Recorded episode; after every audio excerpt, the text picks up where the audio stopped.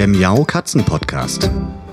Der Podcast für Katzenfreunde, die ihre Katze wirklich glücklich machen möchten. Erfahre, wie du das Lebensumfeld deiner Katze verbessern und damit auch Probleme vermeiden kannst. Lerne, was deine Katze für ihr Wohlbefinden braucht und lausche schnurrigen Themen für dich und deine Katze. Hallo zu einer neuen Folge Katzenpodcast. In der letzten Folge habe ich mich ja schon ein bisschen dem Thema Katzensenioren gewidmet und ein wenig wollen wir heute daran anknüpfen und ich habe heute wunderbarerweise wieder mal die Tierärztin Yvonne Lambach im Interview. Hallo Yvonne. Hallo Sabine, ja, ich freue mich total, wieder da zu sein. ja, wir haben ja so lange kleine, her. Genau, wir haben eine kleine Pause gemacht, aber es war ja auch viel los und ähm, ja. die Welt spielt immer noch verrückt. Ich hatte ja gehofft, das wird sich in der Zwischenzeit mal wieder ändern. Aber ähm, im Moment ist immer noch Ausnahmezustand, aber nichtsdestotrotz sollten wir uns dem Thema widmen, was wir für heute ausgeguckt haben, nämlich Demenz und kognitive Dysfunktion. Was steckt denn dahinter, Yvonne?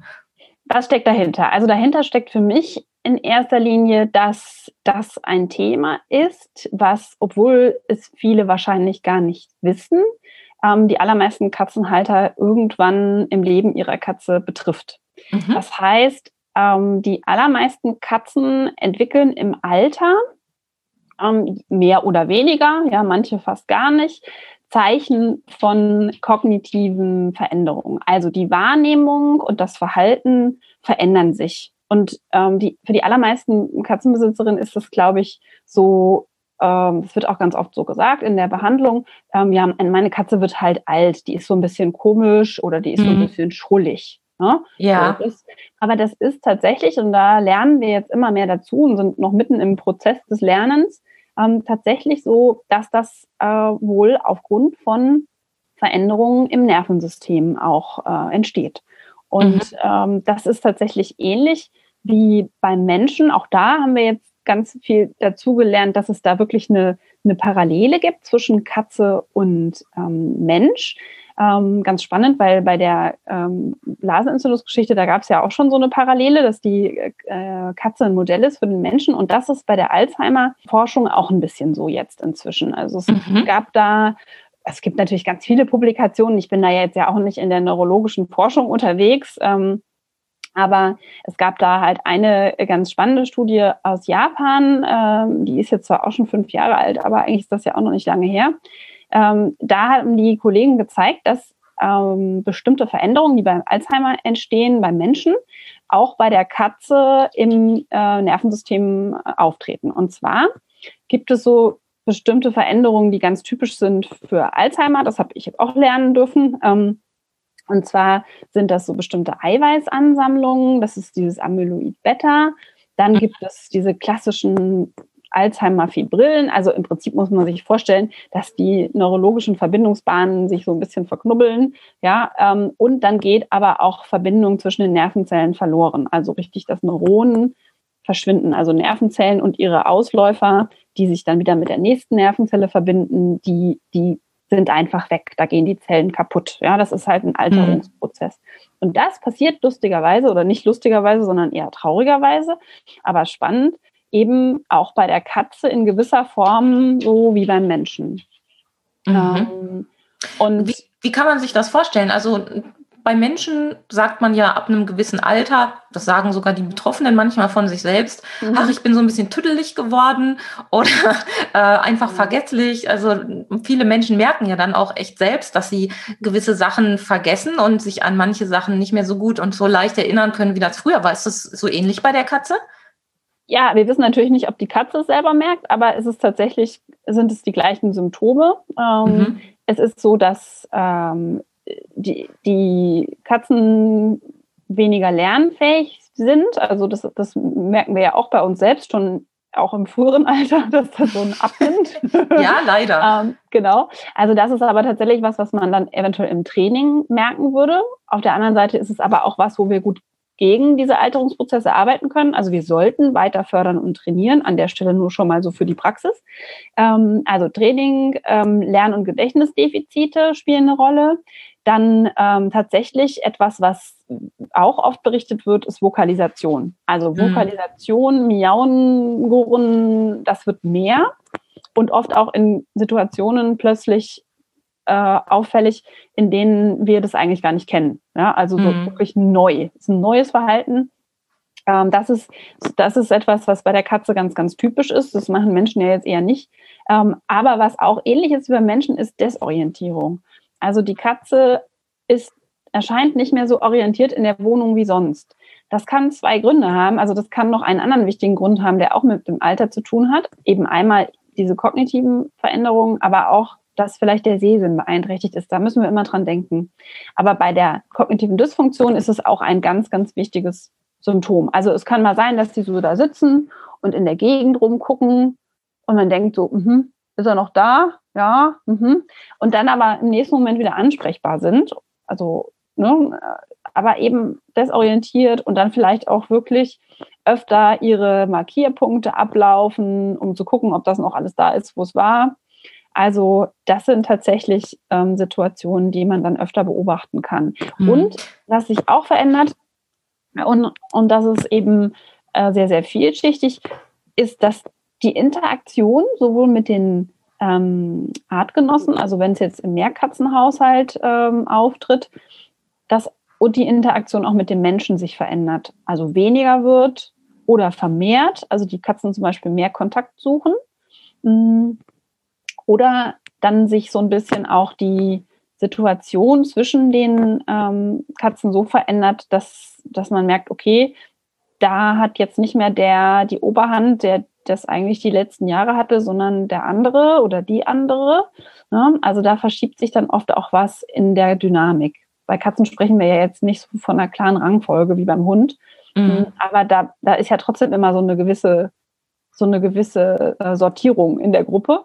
Und, das ist ein äh, schönes Wort, ja. Genau. Und das verändert sich dann unter anderem auch. Und was auch sich verändert, also es ist echt so ein ganzer Katalog. Es gibt dafür auch ein Schema, damit man da nichts dabei vergisst.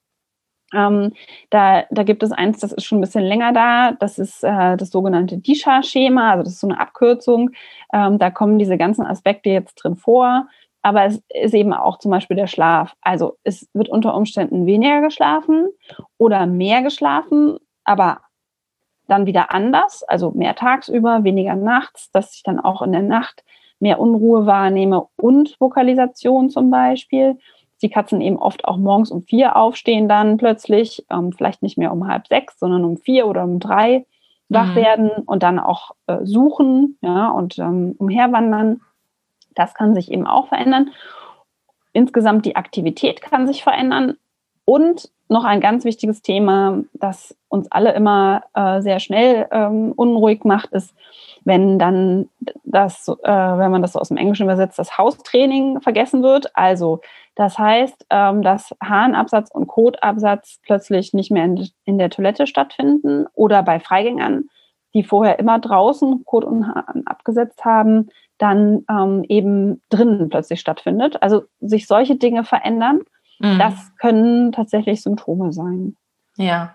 ja. Das heißt, man kann, also wenn man das das erste Mal hört, da denkt man sich so, hä, wie denn jetzt? Also mehr schlafen oder weniger schlafen? Aktiver oder weniger aktiv? Aber man kann vielleicht sagen, die Katze wird in ihrem Wesen irgendwie extremer, ne? In die eine oder in die andere Richtung. Genau, also anders, völlig anders oder eben tatsächlich auch extremer, ganz richtig. Genau. Mhm. Und das sind oft so Kleinigkeiten, aber die dann in der Summe doch ein ganz anderes Bild darstellen. Jetzt ist ja immer die Frage, und damit beschäftige ich mich ja auch selbst schon total lange, auch wegen oder für Dolly und Pauli, aber auch weil mich das Thema wahnsinnig interessiert. Was ist denn überhaupt der Normalzustand bei unserer Katze? Da habe ich ja schon oft auch drüber erzählt oder geschrieben. Hm, wir müssen ja eigentlich erstmal selbst verstehen, was ist denn so der Normalzustand, mhm. den wir kennen, den erstmal auch aktiv wahrnehmen und uns den bewusst machen, bevor wir solche Abweichungen erkennen können. Wie sieht das aus? Also ist das so klar in der Masse der Forschung oder in den Ergebnissen, die ihr da jetzt vorliegen habt, dass man sagt, okay, das ist jetzt ganz klar so eine Entwicklung oder ist es immer noch dann schwierig, auch wenn man die Augen öffnet für dieses Thema? Hm. Ja, das ist tatsächlich auch eine ganz wichtige Frage. Also, was Normales und was Unnormales in Anführungszeichen, also abweichend und krank, das ist natürlich zwischen Individuen sehr, sehr unterschiedlich. Erster Punkt. Mhm. Das heißt, es ist super wichtig, genauso wie du es gerade gesagt hast, dass man immer mal wieder hinguckt, was macht meine Katze denn den ganzen Tag eigentlich? Und das wirklich bewusst wahrnimmt. Also eben auch in jungen Jahren schon mal hinschaut, gerade wenn man mehrere Modelle hat, was, was macht denn den Einzelnen aus? Und ähm, dann, wenn man merkt, da hat sich was verändert, wirklich das mal aufschreiben. Also mal gucken, hm, wann passieren bestimmte Dinge, ähm, mhm. wie häufig passieren die. Und dann hilft es zum einen wirklich zu objektivieren, was ist denn jetzt wirklich anders? Und zum anderen hilft es tatsächlich dann auch, wenn man eben Hilfe sucht, ähm, dem, demjenigen, also Tierärztin, Tierarzt ähm, oder Verhaltenstherapeuten, ähm, das da zu helfen und zu unterstützen. Und das ist einfach eine schwierige Frage und darauf gibt es gar keine klare Antwort, leider an der Stelle. Ähm, man, also wir wissen eben, dass in den unterschiedlichen Altersklassen sozusagen ähm, diese ganze Problematik in unterschiedlicher Intensität auftreten kann. Aber auch das ist ganz unterschiedlich. Und was ich aber finde, was da ganz wichtig ist, wir haben ja diese verschiedenen Altersstufen, wo wir die Katzen einsortieren, sozusagen. Also die ganz Jungen, die noch im Wachstum sind, ähm, so zwischen dem ersten und dem, also zwischen, zwischen der Geburt und so de, dem zweiten Geburtstag, so grob. Manche werden ein bisschen früher erwachsen, manche ein bisschen später. Und dann haben wir die jungen Erwachsenen, so bis im Alter von fünf bis sechs. Und dann haben wir die älteren Erwachsenen, so ab fünf, sechs bis maximal zehn. Da haben wir aber schon so eine so eine ähm, Tendenz zum Senior sein. Also da ist es auch eine, eine unklare Grenze. Yvonne, ja, genau. Das bedeutet ja, dass Dolly und Pauli schon Senioren sind. Echt jetzt? Meinst ja. du das jetzt ernst? Ja, das meine ich ernst. Ich sage den Leuten immer in der Behandlung, der sieht überhaupt nicht so aus. Aber ganz offiziell, ja, und das ist aber wirklich so. Also die meisten, den meisten sieht man es da natürlich nicht an. Also wir sagen schon, orientiert an Erkrankungen, die auch mit dem Alter, also körperlichen Erkrankungen, die auch mit dem Alter entstehen. Da sagen wir schon in der Regel so ab acht, neun ähm, ist das relevant. Und da fangen wir auch, da können wir ja vielleicht nachher nochmal drauf eingehen, ähm, mit den äh, Vorsorgeuntersuchungen an. Ja. Aber um jetzt nochmal zu den Altersklassen sozusagen zurückzukommen, so ab zehn sind es dann offiziell Senioren bis 14 sprechen wir von, vom klassischen Senior ähm, und ab 14 hat sich jetzt so ein süßer Begriff eingebürgert ähm, und das finde ich total toll. Ab 14 aufwärts sozusagen, äh, das sind dann die, die ganz alten Weisen und das sind die Supersenioren. ähm, die sind super cool, aber die haben auch super viele Probleme. Und, äh, aber nicht immer. Grunde, nein, nicht immer. Nein, nein. Nicht immer, Gott sei Dank haben, ist das so. Haben sie eben oft.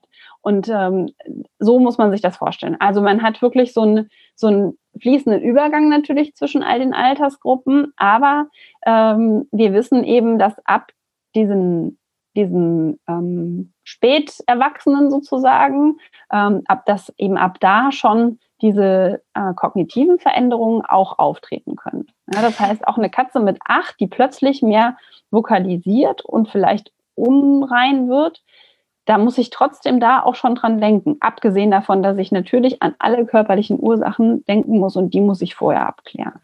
Kannst du vielleicht jetzt nochmal bitte für unsere Zuhörerinnen und Zuhörer ein paar Beispiele für die kognitiven äh, Veränderungen nennen, damit wir uns das alle noch besser vorstellen können? Ja, die klassischen Veränderungen sind tatsächlich vermehrtes Vokalisieren. Das ist natürlich auch ein schlaues Wort. Ähm, das heißt, die Katze miaut mehr. Ähm, in der Regel ist das äh, ja das Miauen ja oft gerichtet an uns, weil es ja die Kommunikationsform ist, die die Katze wählt, um uns zu aktivieren. Mhm. Ähm, erwachsene Katzen miauen ja nicht miteinander. Aber gerade bei den kognitiven ähm, Veränderungen, dann ist es auch regelmäßig so, dass sie so ungerichtet miauen. Also dass diese Vokalisation auftritt ohne einen Anlass, und ohne einen Adressaten, den man jetzt so wirklich ausmachen könnte, wenn man sich so von außen die Situation mhm. anschaut. Ne? Ja. Also das ist ein ganz klassisches Symptom und dann eben diese Unruhe, wenn man feststellt, okay, die Katze ist auf einmal plötzlich viel aktiver, aber eben auch so ungerichtet Also ist nicht so, dass sie jeden Tag jetzt dreimal vorbeikommt und spielen will, sondern dass diese Unruhe ähm, so schlecht zu greifen ist. Also Katze läuft durch die Wohnung, guckt immer mal in die Ecken oder ähm, fordert sich unter Umständen auch mehr Futter ein, wo man so das Gefühl hat, okay, wir haben doch gerade erst. Auch das kann natürlich körperliche Ursachen haben. Äh, aber das sind so diese Klassiker. Und was ich eben noch nicht erwähnt habe, ist eine vermehrte Angst. Also Geräuschangst zum Beispiel kann mhm. auch ein Symptom sein. Also ich ne, habe äh, Geräusche, die immer in der Umgebung sind oder immer im Haushalt sind und plötzlich wird die Katze viel, viel ängstlicher darauf. Und es ist jetzt nicht so, ich sage jetzt mal bei einem Topf, dass jetzt dreimal der Deckel auf die Katze gefallen wäre. Ja? Also mhm. keine Konditionierung auf eine Situation, die Angst macht, sondern dass dann wirklich die Katze plötzlich viel ängstlicher ist. Das sind so ganz, ganz klassische Situationen. Und dann eben Kot- oder Harnabsatz oder beides außerhalb der Toilette, ganz plötzlich. Ähm, wenn man nichts verändert hat, ja, dann ist das schon ein sehr, sehr starker ähm, Indikator, dass da irgendwas nicht in Ordnung sein könnte. So, das war der erste Teil meines Interviews mit der Tierärztin Yvonne Lambach zum Thema Demenz und kognitive Dysfunktion. Den zweiten Teil des Interviews könnt ihr in der nächsten Folge hören. Bis dahin klickt doch schon mal auf Abonnieren, um keine Folge mehr zu verpassen und macht euch eine schöne Zeit. Bis dann. Tschüss. Das war eine Folge des Miau Katzen Podcasts von Sabine Rutenfranz. Weiterführende Informationen zur Sendung findest du im Internet auf www.katzen-podcast.de.